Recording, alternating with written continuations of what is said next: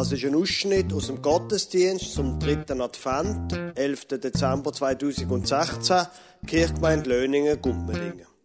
In diesem Gottesdienst hat der Kirchenchor Beringen die Weihnachtsgeschichte nach dem Gerhard Neumann gesungen und einen Ausschnitt aus dem Magnificat von Mendelssohn. Sie hören als Lesung Lukas 2, 8 bis 20 und der Lobgesang von der Maria, Lukas 1, 46 bis 55 und dann die Predigt vom Pfarrer Lukas Huber.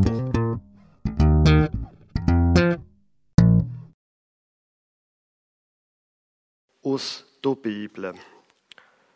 Lukas 2, 8 bis 20. Und es waren Hirten in derselben Gegend auf dem Felde bei den Hürden, die hüteten des Nachts ihre Herde. Und der Engel des Herrn trat zu ihnen, und die Klarheit des Herrn leuchtete um sie, und sie fürchteten sich sehr.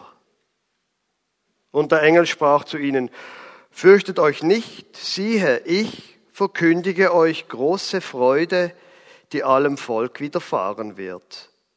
Denn euch ist heute der Heiland geboren, welcher ist Christus der Herr in der Stadt Davids.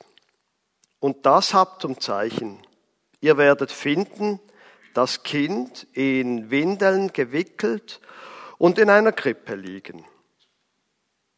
Und alsbald war da bei dem Engel die Menge der himmlischen Heerscharen, die lobten Gott und sprachen, Ehre sei Gott in der Höhe und Friede auf Erden bei den Menschen seines Wohlgefallens. Und als die Engel von ihnen gen Himmel fuhren, sprachen die Hirten untereinander, Lasst uns nun gehen nach Bethlehem und die Geschichte sehen, die da geschehen ist die uns der Herr kundgetan hat. Und sie kamen eilend und fanden beide, Maria und Josef, dazu das Kind in der Krippe liegen. Als sie es aber gesehen hatten, breiteten sie das Wort aus, das zu ihnen von diesem Kind gesagt war. Und alle vor die es kam, wunderten sich über das, was ihnen die Hirten gesagt hatten. Maria aber behielt alle diese Worte und bewegte sie in ihrem Herzen. Und die Hirten kehrten wieder um, priesen und lobten Gott für alles, was sie gehört und gesehen hatten, wie denn zu ihnen gesagt war. Was bisher geschah. Maria, ein junges Mädchen, ist verlobt. Da erscheint ihr ein Engel und sagt, du wirst schwanger werden. Die Sohn wird König sein über Israel in Ewigkeit. Er wird Gottes Sohn sein.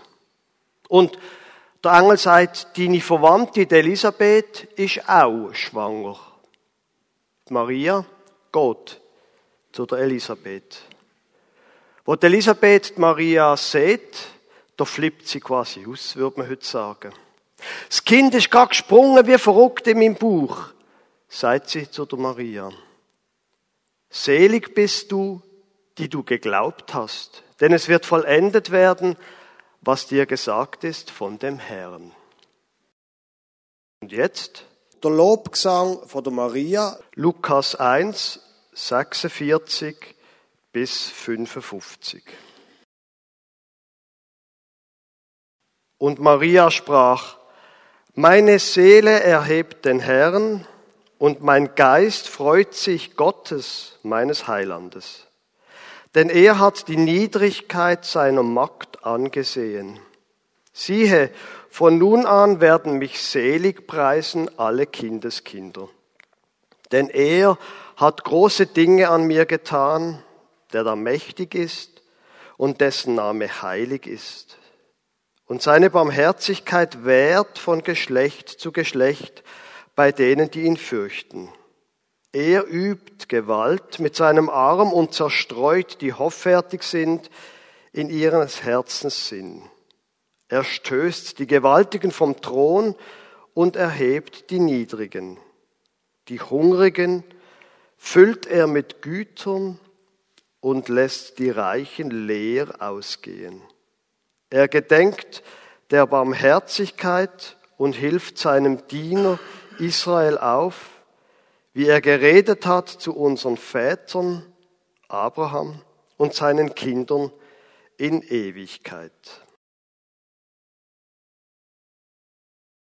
Liebe gemeint, manchmal dunkt mir die englische Sprache, speziell in der amerikanischen Spielart, die hat ein paar Vorteile im Verhältnis zu uns Deutschsprachigen. Manchmal ist die englische Sprache so kurz, so einfach und klar.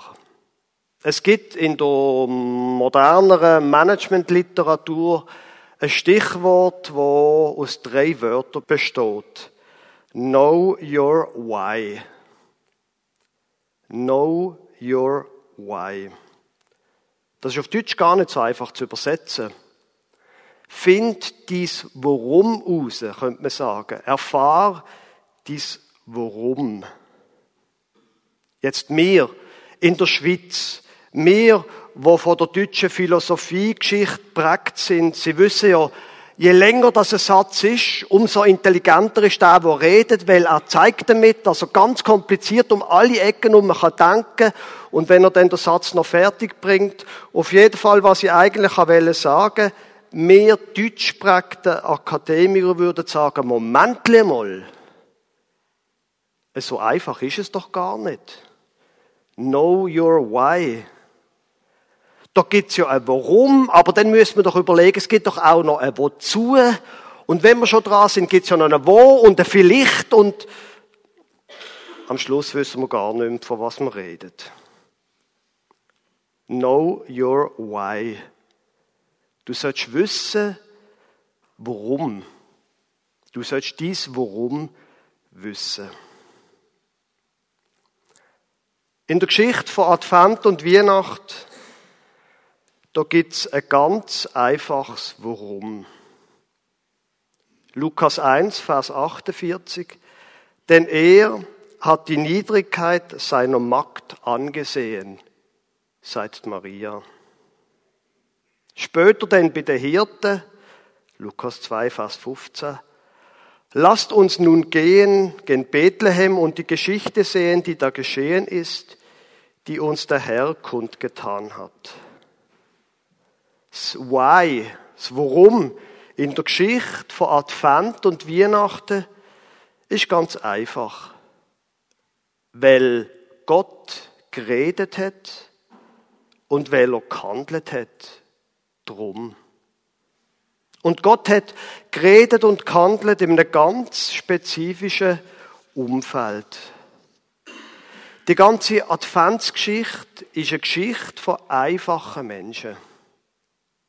Von Menschen, die von der Zeitgeschichte vergessen worden sind. Wo machtlos am Rand vom Universum quasi gelebt haben. Wo niemand auch nur eine Ahnung davon hat, dass es sie überhaupt gibt. Ich finde, das ist ziemlich erstaunlich. Die Geschichte von Weihnachten wo heute Milliarden und Abermilliarden an Geld umgesetzt wird. Die Geschichte von Weihnachten ist eine Geschichte, wo am Rand vom Universum stattfindet, in einer gottvergessenen Provinz vom römischen Reich. Und es ist eine Geschichte von komplett unbedeutenden Menschen. Da gibt's zwar, Sie kennen die Geschichte, das Intermezzo mit dem König Herodes, aber der Lukas, wo beide unsere Texte vorkommen, berichtet das nicht einmal. Nur der Matthäus berichtet von dem, vom König. Aber die ganze Geschichte sonst spielt unter komplett unbedeutenden Menschen. Im Verhältnis zum Personal von der Weihnachtsgeschichte bin ich als einfacher Pfarrer vom Land in einem kleinen Dorf am Rand von der Schweiz im Verhältnis zu denen bin ich eine richtige Berühmtheit. Die Geschichte von Advent und Weihnacht ist eine Geschichte von Gott vergessenen Menschen am Rand vom Universum. Aber eben, es ist eine Geschichte von einem grossen Why. Gott hat gehandelt. Gott hat geredet, sagt Maria, sagen die Hirten. Und zwar an mir, an uns. Um das geht's. Das ist der ganze Grund, das ganze Why von dieser Geschichte. Die Menschen von der Advents- und von der Weihnachtsgeschichte, die haben nicht müssen lange Strategiesitzungen abhalten, zum überlegen, was jetzt die nächsten Schritte sind. Die Maria hat nicht müssen überlegen, warum rede ich da jetzt eigentlich die Sätze, wo wirkmächtig und berühmt worden sind als der Lobgesang von der Maria. So berühmt, dass der Mendelssohn ein ganzes Werk danach geschrieben hat. Die Maria hat sich das nicht müssen überlegen. Sie hat sich nicht müssen rechtfertigen. Warum rede ich so? Warum ich? Sie hat nicht zuerst müssen ihre akademischen Abschlüsse vorweisen, bevor sie große, sehr große Wörter ins Maul nimmt. Es ist der Hörerin und dem Hörer, dem Leser, der Leserin sofort klar gewesen, warum. Weil Gott gehandelt hat. Die namenlosen Hirten sind das Beispiel für genau die gleiche Aussage. Der Lukas, der Autor vom Lukas-Evangelium, macht sie Punkt sehr klar. Er ist ein guter Schriftsteller. Die ganzen Hirten haben bis am Schluss keine Namen. Sie sind eben, das stellt er raus, unbedeutende Menschen. Die Hirten sind und bleiben für die Weltgeschichte namenlos. Aber auch die namenlosen Hirten, die müssen sich nicht überlegen, also, was genau sagen wir denn, wenn wir dort nach Bethlehem kommen? Warum das wir da sind? Nein. Sie wissen ganz genau, warum. Gott hat geredet. Know your why. Die Frage ist wichtig, seit die quasi Management-Schule. Vor 100 Jahren, vor 200 Jahren ist klar gewesen, wer jemand ist, wenn man seinen Vater oder seine Mutter kennt hat. Heute muss man selber herausfinden, wer man ist und warum man das macht, was man tut. Es ist nicht mehr einfach vorzeichnet. Know your why ist wichtig, so heißt es in der Literatur, weil es zu einer inneren Klarheit führt. Wenn ich weiß, warum dass ich da bin, wenn ich weiß, was Sache ist, dann finde ich von der Unübersichtlichkeit von unserer Welt zu einer inneren Klarheit. Jetzt weiß ich, was dran ist. Und von da aus kann ich auch ableiten, was die nächsten Schritte sind Jetzt ist alles klar. Gestern bin ich nach Nücher gefahren mit dem Velo um die Mittagszeit um. Wo, ich zu Löningen abgefahren bin, bin ich im Nebel gesteckt. Und so zwischen Löningen und Gächlingen ist dann plötzlich der Nebel, hat sich langsam aufgelöst und zu Nücher ist Sonne gewesen. Ich bin plötzlich aus dem Nebel in die Klarheit kommen von dem wunderbaren Wintertag. Die Klarheit, die steckt auch in unserer Geschichte. Und es ist ja lustig, dass der Martin Luther das Wort braucht im Vers 9 vom Lukas Kapitel 2. Und des Herrn Engel trat zu ihnen und die Klarheit des Herrn leuchtete um sie, und sie fürchteten sich sehr. Auf Griechisch heißt das Wort wurde Luther mit Klarheit übersetzt, Doxa. Das Wort Doxa wird gebraucht für einen Glanz beim Licht. Also quasi, wenn eine Christbaumkugel so glänzt und so das Licht reflektiert, dass man die Kerze vom Christbaum drinnen gespiegelt sieht. Doxa, Glanz. Das Wort wird auch gebraucht für die Pracht und Herrlichkeit von einem König. Die wunderbare, ausgeputzte Welt von einem König. Aber da, in unserem Text, wird das Wort Doxa noch in einem ganz anderen, sehr spezifischen Sinn braucht. Wenn das göttliche Why redet, wenn Gott redet, wenn Gott in die gottvergessene Welt kommt, dann kommt die Klarheit. Dann ist einfach klar, was Sache ist. Und das ist gar nicht so einfach, die Klarheit von Gott zu erklären. Ich würde aber vermuten, dass ich nicht der Einzige bin in diesem Raum, wo an irgendeiner Stelle von seinem Leben ein Erlebnis mit Gott hat, wo eben, wo plötzlich alles klar worden ist. Oder wenigstens etwas klar worden ist. Das muss nicht ein grosser Auftritt von einer ganzen Schar von Engeln sein. Das kann ganz banal sein. Dass man einfach so in der Bibel liest, weil man weiß, es ist eine gute Sache, wenn man regelmäßig in der Bibel liest. Zum Beispiel jeden Tag eine Viertelstunde.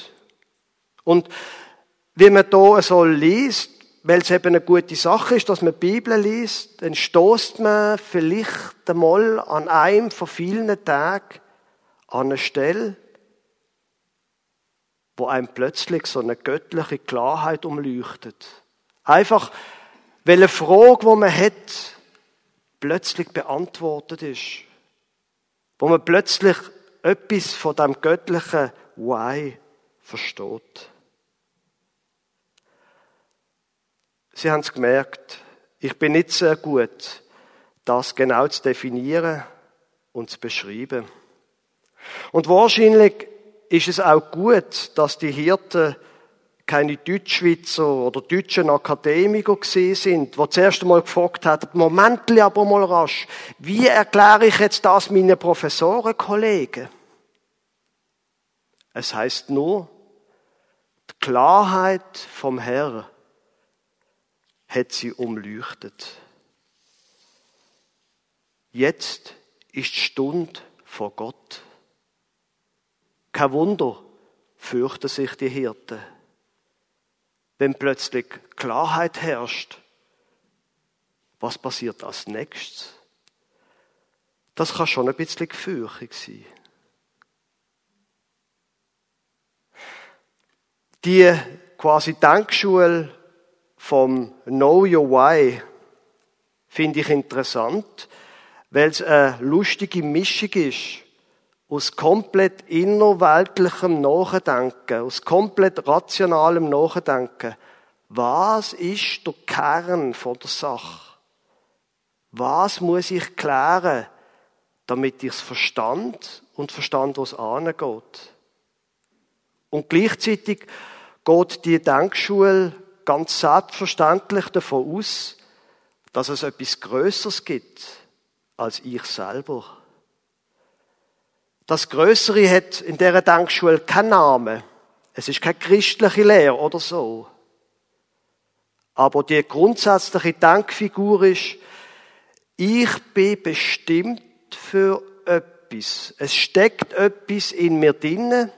Und wenn ich dem näher komme, wenn ich merke, warum, für was ich da bin, was ich eigentlich will, dann kommt plötzlich Klarheit in mein Leben. Und es kommt Motivation, dann auch die Arbeit zu tun, die damit verbunden ist. Know Your Why ist quasi immer an der Schnittstelle von find raus, wozu du da bist und für was und warum. Und zwischen dem definier dich selber und definier, was du eigentlich willst. Das alles ist natürlich eine Erscheinung vom 21. Jahrhundert. Wir haben ja quasi das Erbe vom letzten Jahrhundert in uns drinnen. Alles ist machbar, alles ist planbar. Und in uns steckt auch die Unübersichtlichkeit vom 21. Jahrhundert. Es ist, glaube ich, doch alles viel komplizierter und viel weniger klar, als wir gedacht haben. In der Geschichte von Advent und von Weihnachten, da ist auch vieles nicht klar. Es wird nicht wirklich erklärt, warum und wie, dass die Maria schwanger wird. Es heißt nur, Maria, du hast Gnade bei Gott gefunden. Aber was erklärt das schon? Sie hat ja nur schon Mühe, das ihrem Verlobten zu erzählen. Ähm, übrigens, Josef, ich bin schwanger. Und doch, es gibt eben in der Geschichte das göttliche Why, wo allen offenen Fragen eine Klarheit gibt. Und zwar eine Klarheit, wo nicht alle Fragen beantwortet, aber wo eine Richtung angibt, die nächsten Schritt klar macht. Ich selber wird von heute Nachmittag bis am Mittwoch mit zwei Kollegen in eine Art Retrette ins Berner Oberland gehen. Wir werden dort lesen, wir werden dort nachdenken, planen, beten. Ich will mehr Klarheit, was dran ist für mich und überhaupt in der nächsten Zeit. Dass ich das tue und dass mir der Satz Know your why so umtreibt, ist eine Folge davon, dass auch ich logischerweise ein Kind bin von unserer Welt, wo man sich nicht einfach so auf eine große Geschichte kann verlassen kann, sondern wo man immer den Eindruck hat, man müsse eigentlich selber noch etwas beitragen zum Lauf dieser Geschichte. Aber das andere, was ich hier in dieser Geschichte von Advent und Weihnachten lese, wenn ich ehrlich bin, ist das wahrscheinlich das Wesentliche. Die wirklich grossen Fragen vom Leben, auch die grossen Antworten vom Leben, die kann ich mir nicht geben. Die muss ein anderer geben. Ob man das denn Know Your Why nennt oder ob man in der täglichen Bibellektüre davon liest, dass die göttliche Klarheit die Hirten umleuchtet hat. Die entscheidende Satz, die denken wir uns nicht selber aus die werden uns gesagt. In den letzten Tagen habe ich ein paar Mal in der Advents- und Weihnachtsgeschichte gelesen. Es ist wirklich eine Geschichte, wo man sich nicht selber erzählen kann und sich selber sagen. Und ich habe einfach so ganz für mich beschlossen, dass ich die Geschichte auf mich selber will beziehen. Ich lese die Geschichte nicht als ein historischer Report über etwas, was vor 2000 Jahren passiert ist. Die Geschichte ist eine Geschichte, habe ich beschlossen, wo es auch um mich geht. Ganz persönlich. Wo auch mein Why erklärt wird. Mein Kern. Das Wesen von meinem Leben. Das, was bei mir darum geht, das wird in dieser Geschichte erklärt. Der Maria ihre Geschichte ist auch meine Geschichte. Ich bin nicht so wichtig. Aber Gott, der Gott redet plötzlich. Und er sagt, denn er hat große Dinge an mir getan, der da mächtig ist und dessen Name heilig ist. Amen.